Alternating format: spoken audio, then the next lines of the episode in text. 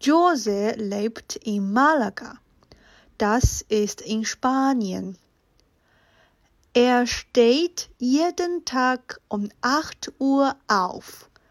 Dann frühstückt er.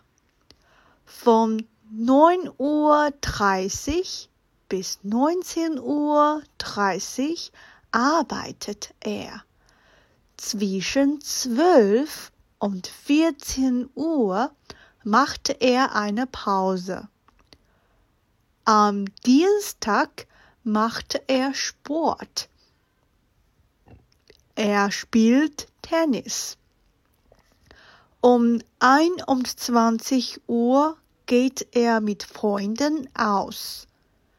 Er geht um 24 Uhr ins Bett.